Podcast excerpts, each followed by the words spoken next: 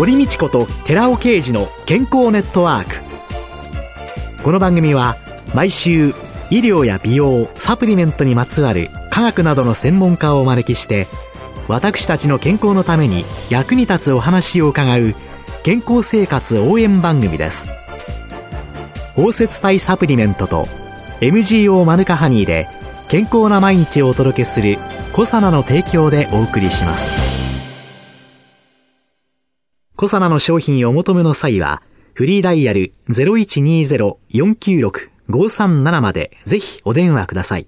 体の節々が気になりだしたらコラーゲン、グルコサミンを配合した環状オリゴ糖の力シクロカプセル化スムースアップ。お得な定期購入もご準備しております。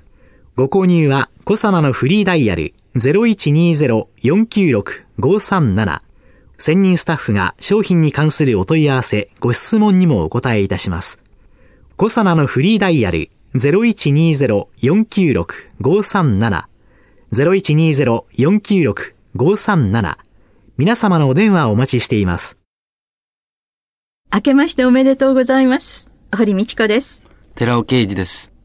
今月はシクロデキストリン、アルファリポ酸、高級点に関する最新の研究成果とその応用について、小佐奈社長で神戸大学医学部客員教授の寺尾啓二さんと共にお送りいたします。寺尾さんは京都大学で工学研究の博士課程を修了された後、はいドイツの世界的な化学メーカー、ワッカーケミー社にて研究員として入られ、はい、シクロデキストリンの研究を手掛け、はい、帰国後に会社を設立され、現在その研究の第一人者とされていらっしゃるわけですよね。はい、その、大学を出てから、はい、ずっと一筋というこのシクロデキストリン。はい。改めてもう一度どういう物質かというのを、はい、今日お聞きの皆様に教えていただけますでしょうか。はい。シクロデキストリンっていう言葉だと馴染みのない方も多いと思うんですけども、はい。食品とかそういったところで使われている名前が環状オリゴ糖って言うんですね。環状オリゴ糖だったらなんとなく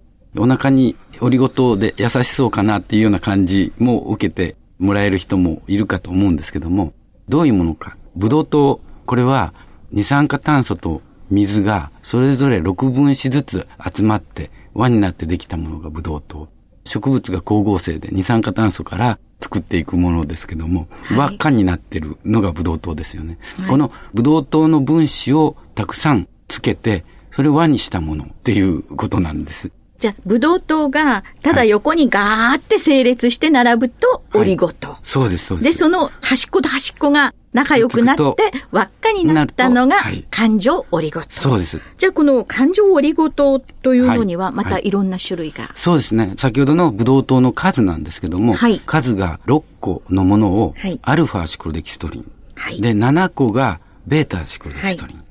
で、8個がガンマシクデキストリン。実際に食品等に使われているものっていうのは、この3種類。大量に生産されているものっていうのはこの3種類だけなんです。アルファ、ベータ、ガンマの環状オリゴ糖。そうです。シクロデキストリン。はい。で、6、7、8で違いは、はい、それぞれ特徴が面白いぐらいに違ってるんですけども、えー、はい。アルファとガンマシクロデキストリンっていうのは水によく溶けるんですよ。100ml の水に 14g と 23g 溶けていくんですよね。アルファとガンマシクレキストリン6個と8個、いわゆる偶数酸は水に溶ける。それに対してベータシクロデキストリンっていうのは 1.8g。だから10分の1。桁違いますね。10分の1も低い数字なんですよね。水に溶けるのと溶けない。どういうふうにこれはまた使い分けにつながっていくんですかそうですね。安全性の問題で違いが出てくるんですよね。水に溶けないベータシクロデキストリン。もともとこれ日本でシクロデキストリンって製造開発されて、はい、日本初だったんですね。ドイツさんじゃないんですか？ドイツではその後にアルファとガンマシクロデキストリンが製造できるようになるわけです。一番最初はベータシクロデキストリンだけだったんです。アルファシクロデキストリンとガンマシクロデキストリンは非常に作るのが難しくて作られてなかったんですよ。それが2000年ぐらいにやっとドイツで開発されたものが工業生産されるようになったのがアメリカなんですけども、このアメリカで生産できるようになったんですね。はい、それでやっと3種類ともが整ったんです。で、それで3種類が揃ったところ、もうその直前ですけれども、ええ、3種類の安全性がきっちりと評価されまして、これはジェクファって言うんですけども、はい、WHO と FAO、世界保健機構ですね、WHO と FAO のその2つの食品添加物合同専門家会議っていうのがありまして、これを JEGFA って言うんですけども、はい、こちらの方で安全性が詳しく評価されたんです。アルファとベータとガンマの安全性が。はい。はい、結果として、はい、1日許容摂取量、1日どのくらい摂取してもいいかっていう数字があるんですけども、はい、これが決められたのが、ベータシクロデキソリンだけだったんですね。アルファとかガンマは関係ない。たくさん使っても全然大丈夫。つまりいくら食べても大丈夫っていうことなんです。で、ベータさんはどのくらい？ベータは 5mg パーキロパーデイですから、60キロの人だとしたら、60をかけたらいいんですね。はい、5mg に。はい、つまり 300mg。だから1日に 300mg 以下にしなさいという。ところが、もともと日本では、アルファ、ベータ、ガンマ、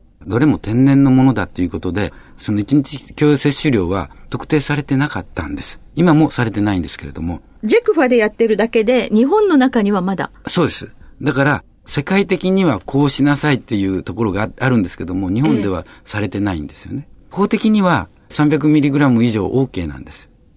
日本では日本では。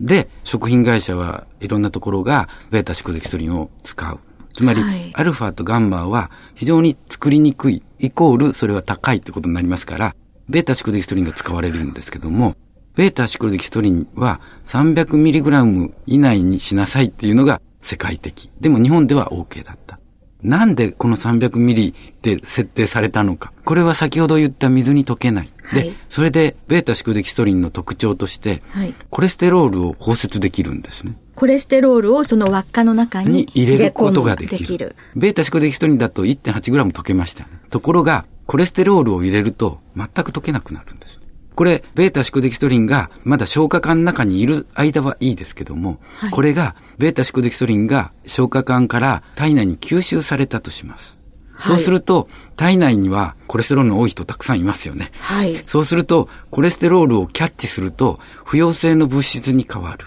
血液の中で。で、それが腎臓に行くと、っていうような。詰まっちゃう可能性だってありますよね。腎機能障害。あの、そこまで言うと非常に怖いって感じがしますけども、うん、そういうように 5mg パーキロパーで、つまり60キロの人だったら 300mg 以内にしましょうっていうことは、実際にベータシクロデキストリンっていうのは体の中に非常に入りづらいものですから、そういうことはあんまり大きな障害になることはないんですけれども、それでもそういうようなことが設定されているっていうことを、やっぱり知っておかないといけないということなんです。毎日 300mg まで60キロの体重の人だったら取っていいんだって、ここはもうそこまでは安全性はきちんと確保できてますよ、はい、そういうこと。そういうことなんで、例えば練りわさびの中にもわさびのツンとくる成分を閉じ込めるためにベータシクデキスに使われてますけども、あそこに使われている量っていうのはすごく知れているんですよね。ですからそういった生体内に悪影響を及ぼす程度の話では全くないので。そんなに怖がる必要はないけれども、はいでも実際に一般の人がそのオリゴ糖っていうのを考えたときに、はい、食品添加物として記載されているのは、はい、環状オリゴ糖としか記載されてないと、それがアルファだかベータだかガンマだかなんて何もわからないですよね。そうですね。だから消費者にとっては非常にわかりづらいんで、やっぱり食品加工業者がしっかりとそこら辺の知識を持っておく必要があると思うんですけども。そうですよね。その一つずつの商品は少なかったとしても、はい、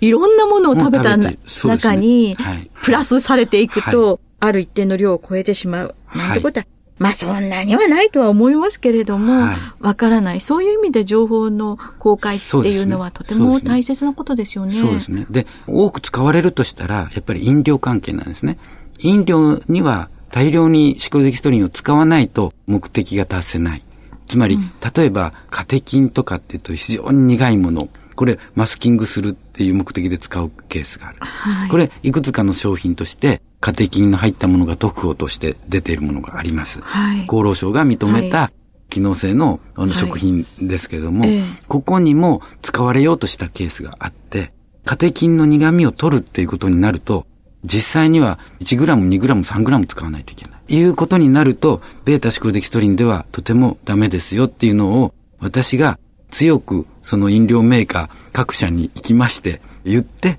それで安全性の高いガンマシクデキストリンが利用されるようになったっていうケースがあります。ですから、飲料メーカー、食品加工業者っていうのは、そういったところの知識をやはり持って製品設計をしないといけないと私は思うんです。ガンマさんが高ければね、ええ、メーカーとしてはね、ね。安い方がいいでしょっていう。そうそうです。そういうことにどうしてもそちらの方に流れていってしまいますけども、やっぱり人の健康のためですから、うん、少々高くてもやはり安全性の高いものを使っていくっていうことが大事だと思いますけども。うん。実際にはね、アルファなの、ベータなの、ガンマなのっていうようなところまで、興味をはい、そしてそういうものが生活者の声としてきちんと記載してほしいんだっていうようなことを、はい、あるいは確認してから買いましょうぐらいのね、ね。ね。これからの健康っていうのはやっぱりヘルスリテラシーという形で、はい、自分が、自分の責任で情報を取って得ていくという。で、ベータのシクロデキストリンの安全性の研究というのがきっかけで、寺尾さんは5本を書かれた。はい。サプリメントとか機能性食品を作る会社にとって、科学知識っていうのは持った上で作っていきましょうという本を書いたんですが、これきっかけはベータシクロデキストリンだったんですけれども、はい、ベータシクロデキストリン、アルファシクロデキストリン、ガンマシクロデキストリンを食品に応用する際に、じわじわと私の方で見えてきたのが、例えばコラーゲンって美肌だとか、はい、コエンザミ Q10 を摂取すればシワが取れるとか、そういうように美容系の製品ってたくさん出てて、ブームになって人気が出て、これは確かにあるんですけども、それをそのまま配合してしまう。これも美容にいい、これも美容にいい、これも美容にいい。うちのサプリメントはこんなに美容にいいものが入ってますよって言った時に、それが本当にサプリメントとして安全に壊れなくて体の中に入れることができるかっていうところまで考えて作り上げている業者もいますし、そうでないところもいる。医薬の場合には医薬製剤になるまでに相当時間をかけてそれに持っていくわけですけども、えー、で、安全性、分解はしないかとかいろいろとやっていくわけですけども、はい食品の場合には食品添加物、あるいは食品素材として認められているものだったら全部合わせて製品にポンとして、うちのはこんなに入ってます、みたいなところがやっぱりあるんですよね。でも実際に Q10 とコラーゲンを一緒に混ぜたら、コラーゲンっていうのはタンパクですから、タンパクとコエンザミ Q10、直接触れると、やはりまずいところがあって、Q10 と反応してしまうんですね。ですから、はいはい、Q10 は私どもではちゃんとシクロデキストリンで包んでやって、それで混ぜるっていうようなことをしないといけないとか、詳しい化学の合成をやってくださいとかっていうことではなくて、これとこれを混ぜたら反応しますよ。これ光に弱いですよとか、これは酸素に弱いですよっていう情報っていうのは集めて、それを守るような形で、その機能性素材をサプリメントの中に収めていくっていうことが私は大事だと。ここら辺が今サプリメントメーカーであったり飲料であったりそういう加工業者に持ってない会社も存在しているっていうのがじわじわと分かってきまして、私はこの本を読んでほしいということで書き上げたんですけれども。はい。日本食料新聞社から出されています。はい、機能性食品サプリメント開発者のための科学知識。はい、昨年2013年の6月の14日に閣議決定された日本最高戦略ですかね。はい、その中でその健康の予防のためにというような成長戦略会議の中で、サプリメントに関して企業が企業の責任を持って、い。ろいろな機能を歌うことができるようにというようなことが動こうとしてるわけですけれども、3種類入ってますよとか5種類入ってますよっていうんで、その間にどこかに置いといたら、あるいは窓側に置いといたら光で変質して分解しちゃったよっては、そうですね。困るわけですよね。はい。はい。そういうのが今後非常に企業に大きく要求されてくるという。そうですね。これからやはり私は間違いなくもう皆さんご存知のように高齢化社会になっていくわけで、はい、その中で高齢者、消費者はみんな何が安全で何が自分たちにとっていいものか、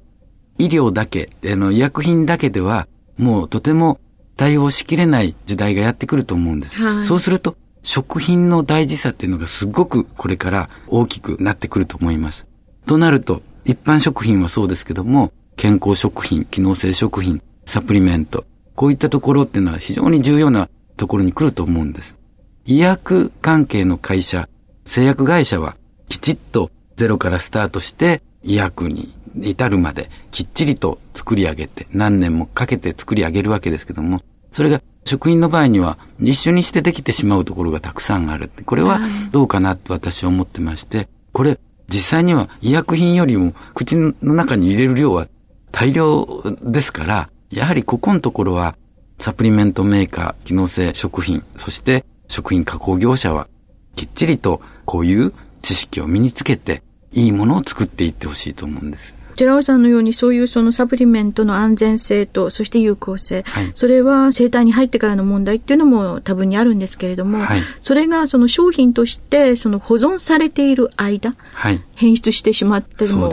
困るわけですよね。そう、ね,、すると、そういう研究者としての情報というのを大切なんだということと、はい、そういう工夫が大切だということをいろんなところにまあ警鐘を鳴らしていらっしゃるわけですけれども、はい、一消費者になってきますと、これからはどういう企業を選ぶかってことになってきますよね。そうですね。どうしても流れていくっていうのは、大手企業で名前の通ったところっていうことになってしまうんですけども、それだけに本当に正直にきっちりとした会社がきっちりとしたことを言えるようなところに将来的にはなっていってほしい。うん、今の状態ですと医薬品の場合には効果効能が歌えるわけですけども、食品でこれがいいんだ。自分が飲みたいのはこれなんだ。で、これを飲ませてあげたいんだっていうところで、お互いに通じ合えるような何かそういうものがあれば、私はいいと思うんですけども、そこら辺が私としてはスッキリとしてない部分なんですけれどもね。うん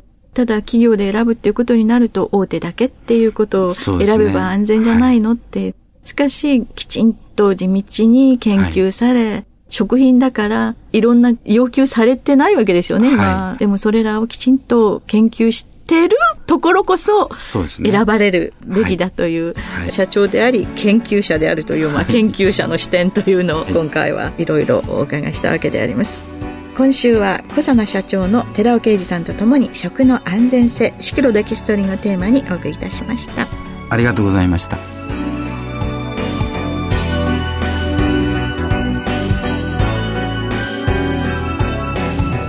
ここでコサナから番組お聞きの皆様へプレゼントのお知らせです。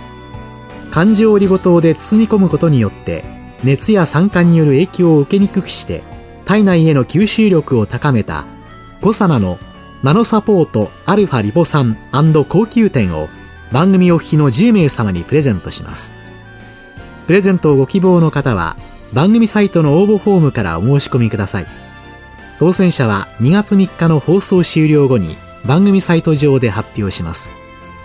コサナのナノサポートアルファリポ酸高級店プレゼントのお知らせでした。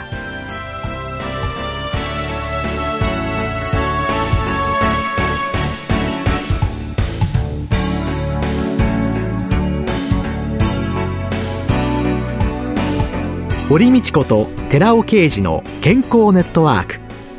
この番組は包摂体サプリメントと MGO マヌカハニーで健康な毎日をお届けするコサナの提供でお送りしました。